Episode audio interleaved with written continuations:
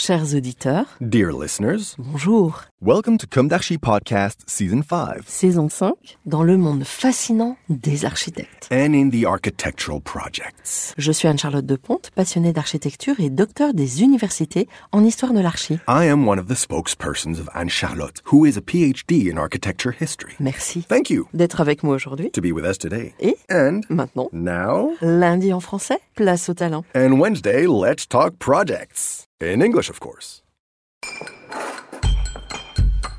Bienvenue dans Com d'Archi. Hello, dear listeners. Welcome to this spot format. This is Esther on behalf of Anne Charlotte. In our season 5, issue 11, we questioned the constructive imagination. Where has it gone? We asked ourselves. And we noted, with regret, the production of a monostyle, international, global architecture. No matter where it's built or how good it is, it's always the same architecture with a few nuances. In the meantime, we were looking into the subject of rehabilitation, a very topical preoccupation for reasons of carbon footprint. Phi of the Ex Nihilo project. Times are tough. We no longer have the right to dream. No longer allowed to dream? Hard to accept. So, like a pendulum, let's return to the constructive imagination with an emblematic reference we've already mentioned. Let's take a look back at the Parramatta project in Australia. Manuelle Gautrand's project, which the architect herself presented in season 3, issues 31 and 32, was won in 2016 and has just been delivered. Without doubt, this project is a counterexample, a way of asserting that today the imagination is still very much alive, and so is contemporaneity. But is this French designed architecture on the other side of the world a replica of international architecture that can be reproduced in every corner of the world? Well, no and I invite you to find out why in eight points. Point one The Parramatta site, an emblematic territory. Parramatta is part of Greater Sydney. It is located in the west, just a few kilometers from the center of Sydney. It is a major university and office district. The town has a long history. The Parramatta River flows through the town before emptying into the magnificent Sydney Harbour. The land adjacent to it has been occupied for thousands of years. This was done by the Aboriginal people of the Wallumedegal nations and the Wangal, Tungagal, Burramatagal, and Watagara clans of the Darug people recurrent excavations have uncovered traces of ancient life. For example, the project site was the subject of precise diagnostics and excavations prior to the construction of the basements.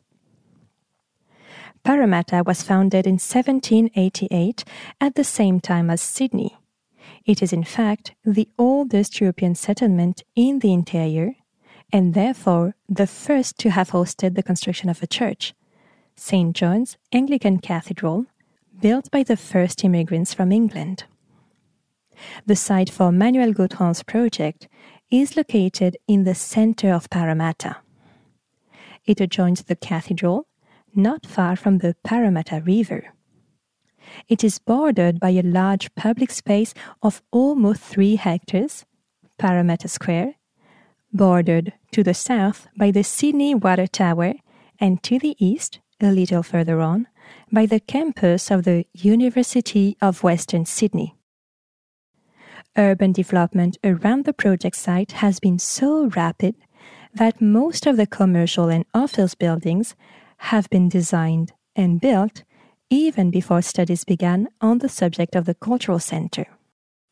The two oldest buildings on the site are the old town hall, which we're backing onto and which is part of our overall project, and the nearby Place du Centenaire, bordered by the first Australian church, St. John's Cathedral. The urban renewal of Parramatta could not take place without being accompanied by a certain number of public facilities. The large library was thus very quickly included as a priority to ensure a balanced urban renewal, installing culture and leisure at the very heart of the more commercial developments. Point 2. Much more than a municipal library, Phive is the permanent meeting place for local residents. The City Council wanted an architectural competition to be held for all major projects in Parramatta Square to ensure urban, architectural, and landscape excellence. In 2016, the Manuelle Gautrand Agency won the competition for the construction of this civic center, a place that mainly combines a large library with part of the town hall services.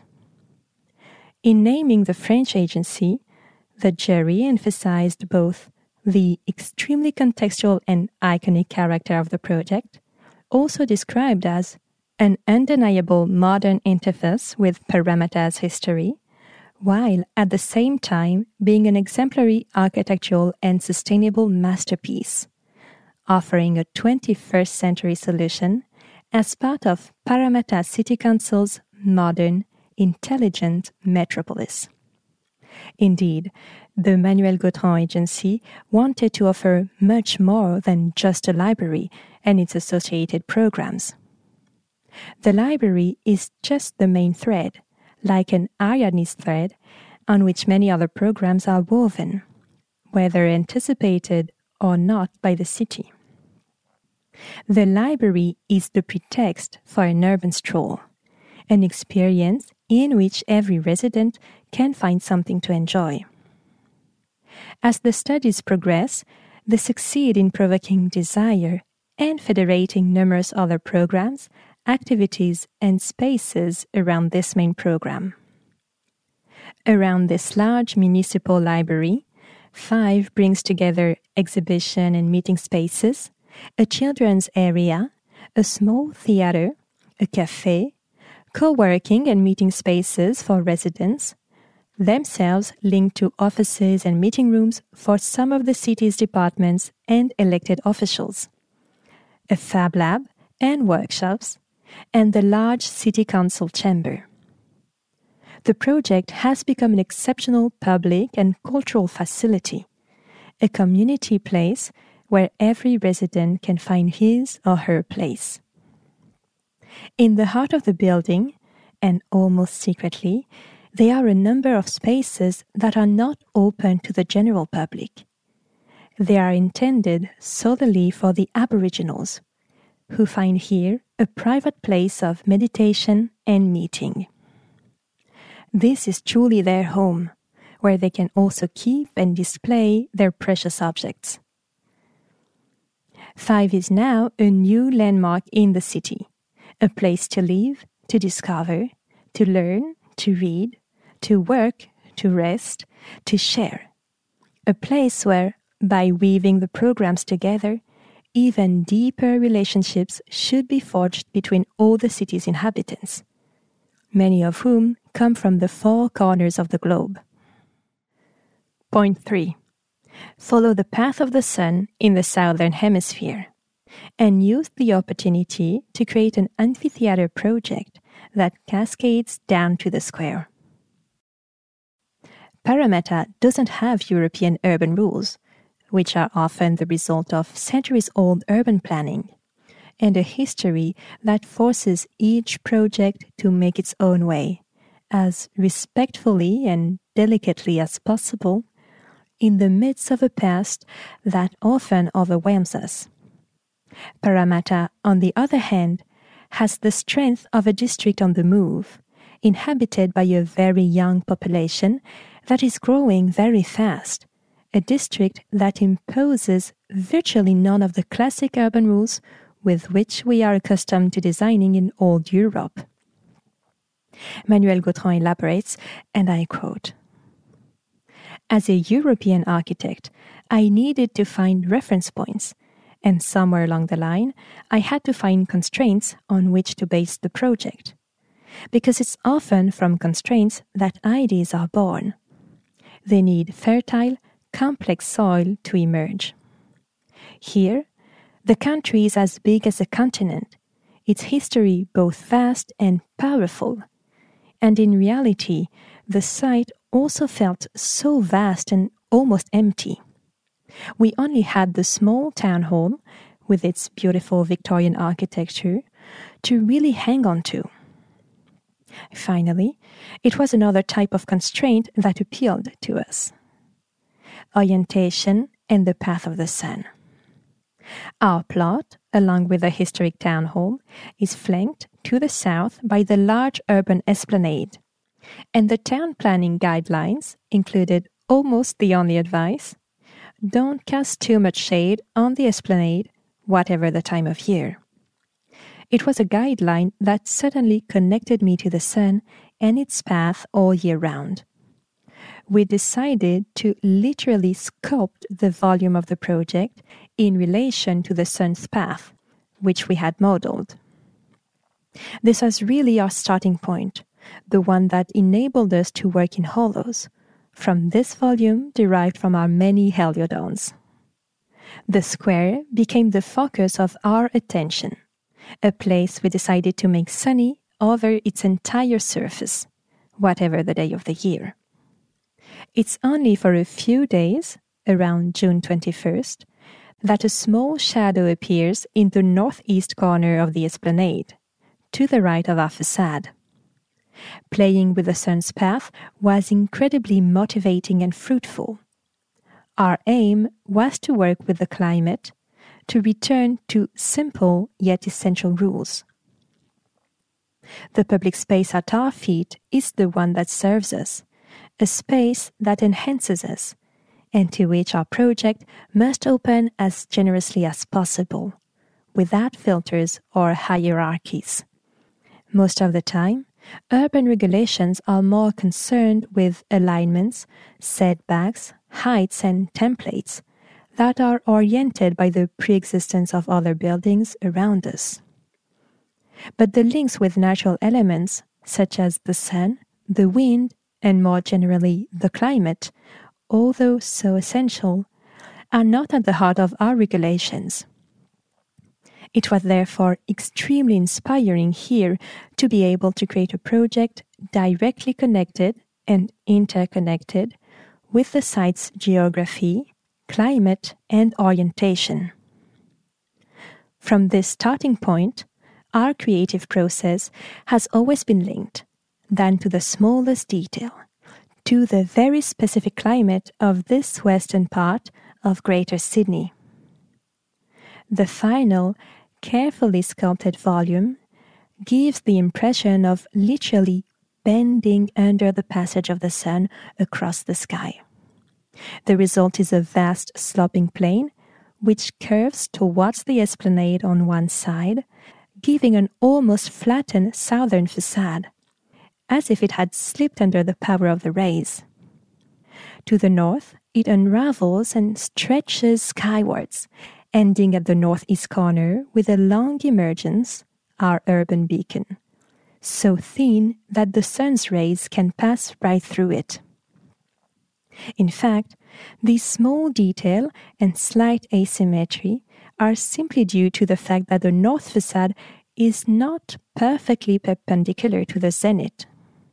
Its angle bent by just a few degrees, has created a slightly asymmetrical inclined plane.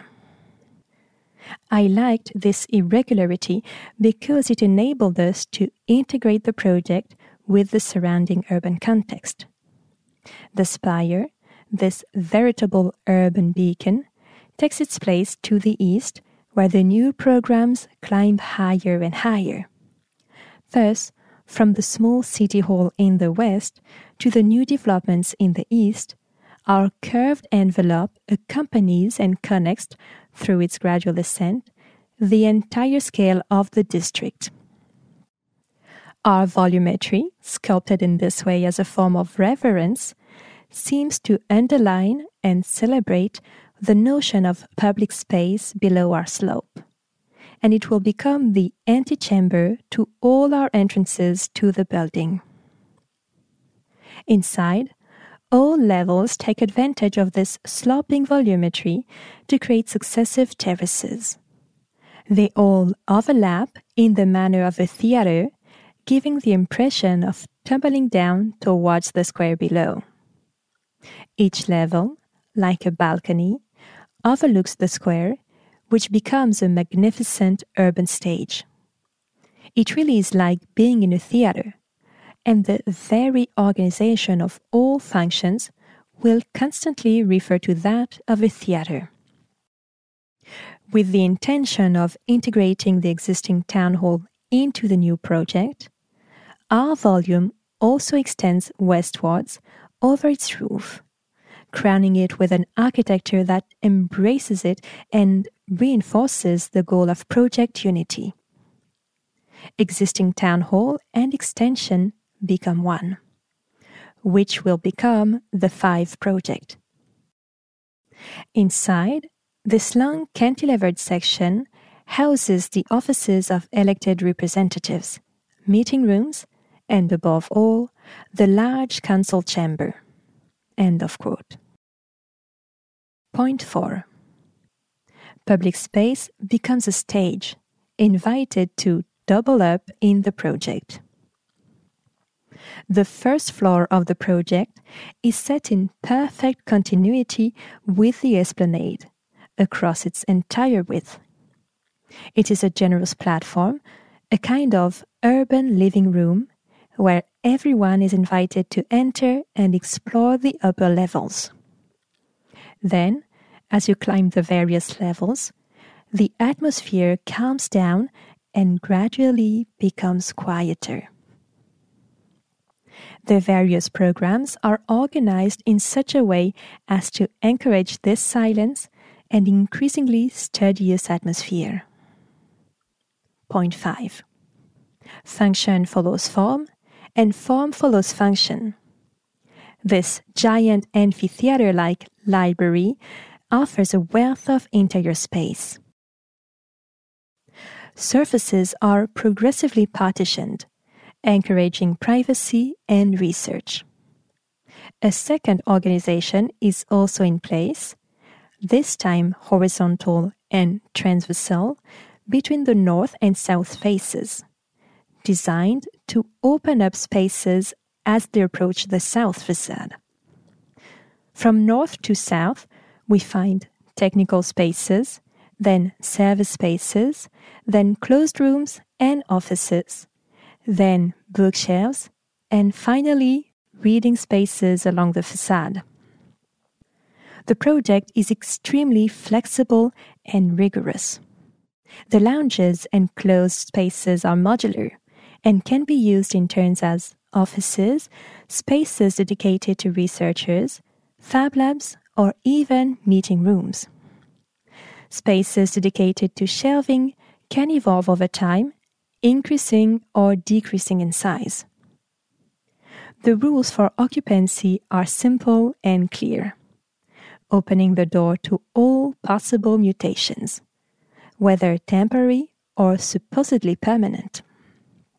A large amphitheater links the two main levels of the library, creating a monumental atrium in the middle of the volume. It faces the square to the south reinforcing the desire to create a veritable urban theater. The last level, just as flexible as the previous ones, is dedicated to community rooms, i.e., to elected representatives and their meetings with residents. Linked to these spaces is the large council chamber cantilevered over the existing town hall. It features natural lighting on three of its facades, reinforcing its Belvedere character, as well as its strong relationship with the existing town hall below. Point 6. At the heart of the project, ceremonial and conservation areas dedicated to Aboriginal culture. The agency explains. The history of the city is extremely rich and moving, the site of numerous migrations over thousands of years. The project pays tribute to part of this history, that of the many communities and clans of the Darug people. This is how we came to create the Darug Room in the center of the building, which houses unique objects from Aboriginal history. The keeping place is a special space where these objects can be collected and, for Aboriginals only, visited and celebrated. These objects come from families, private collections, museum or civic institutions, or government agencies who donate them and allow them to be returned to this almost secret place of preservation. Over time, the collection has also been enriched by the results of excavations carried out during construction work. Surrounding this room are two areas strictly dedicated to the Aboriginal communities the Darug Room for meetings and ceremonies, and a completely private room containing the most sacred objects. The second room is only accessible to certain members of the Darug communities. Point 7. A continuous envelope unifies facades and roofs and warms up the neighborhood with a powerful reddish gradation. The unexpected volume, as compact as it is functional, is enveloped by a cladding that extends over virtually its entire surface blending roofs and facades into a unitary whole. The challenge was to design this envelope so that it would protect the building from the sun, while at the same time allowing for the diffusion of homogeneous, neutral, and soft light throughout the project. The envelope also had to be able to withstand extreme climatic conditions, where tropical windstorms and hailstorms occur regularly. The skin was imagined as a multitude of square shaped panels measuring approximately 180 by 180 centimeters, joined together following the slightly curved slope marked by the main volume. Each panel is composed of several folds, like origami, in the center of which a diamond shaped pane of glass is inserted. Folding the panels makes them more resistant to these climatic conditions, while at the same time opening them up to a specific orientation, to the southeast and southwest, where the sun's rays almost never penetrate. The panels are also oriented towards the square so that all the project's public spaces can be seen from the outside. Numerous studies have been carried out to verify the quality of the natural light, which we hope will be generous and even throughout the building and at the same time to ensure that the sun does not generate overheating or interfere with users' reading and work. These hundred or so panels, broken down into numerous folds, give the volume a distinctive character which plays on all shadows and reflections. In this way, the tall neighboring towers bathe the envelope in reflections from their large glazed facades, while the sun, mostly low angled, creates a play of light and shadow that accentuates colors and reinforces contrasts. Color is an important element of the project helping to accentuate its unifying role on the scale of both the neighborhood and the city as a whole.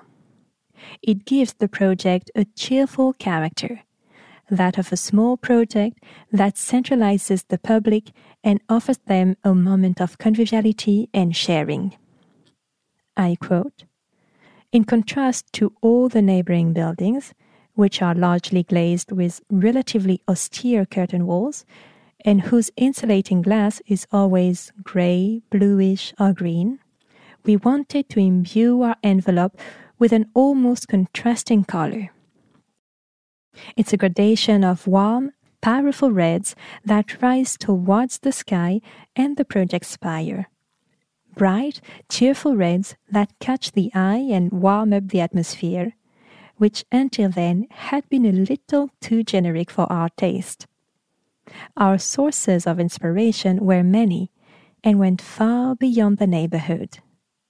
I was struck by the polychromy of the local flora, says Manuelle Gautrand. In particular, those magnificent flowers called Banksia, the indigenous Waratah, the Goupillons, and the Grevillea. But also by the fauna, by the color of the earth, often a unique ochre, all often enhanced by the harsh, strong light of the skies. The different colors follow a gradient from dark reds at the bottom to bright oranges then lighter at the top, passing through intense vermilion. End of quote. Inside, the faceted panels are clad in white lacquer, a whiteness that is enhanced by pale pinks at each bay window, reflecting the sun's rays on the exterior reds. The hundred or so diamond shaped windows offer regular views of the city, creating a ceiling of great spatial richness. The entire building thus maintains a strong relationship with the public space at its feet. The two form a whole, where the interior becomes a theater with balconies on every floor, and the exterior, the square, becomes the stage. The atypical shape of the project also inspired us to design a natural ventilation principle. We used this almost triangular volumetry to turn it into a veritable chimney. Warm air is captured at the bottom of the building at the multiple inlets, then regularly at each floor through the numerous glass louvers, before being naturally guided upwards and escaping at the top edge of the envelope.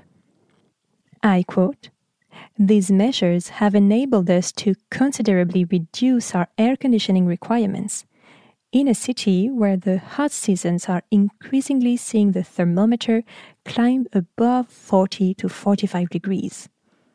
It was therefore vital for us to take action on the issue of summer comfort.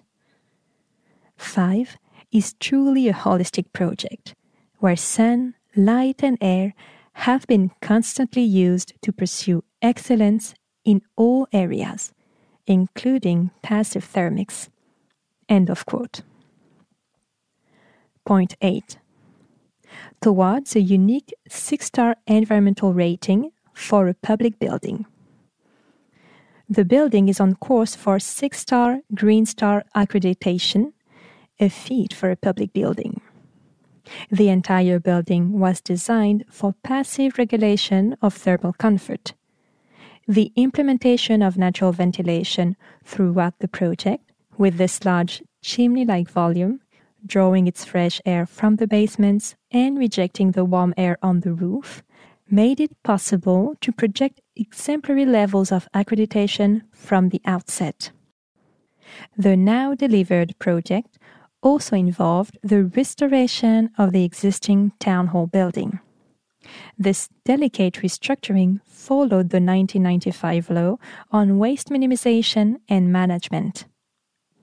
Recovering resources, including reuse, reprocessing, recycling, and energy recovery, was the main objective during work on the Phive and on the renovation of the town hall. Finally, the project included ambitious strategies to protect, sustain, or regenerate the site's ecology. The site's topsoil was conserved and reused with the integration of rainwater filtration. Subsequently, reconnected with existing systems. The entire site, including Phive and its opposite square, features interior and exterior planted areas. Dear listeners, thank you for tuning in. Let's meet again next week with a new d'Archi in English. And until then, take care of yourselves. Goodbye.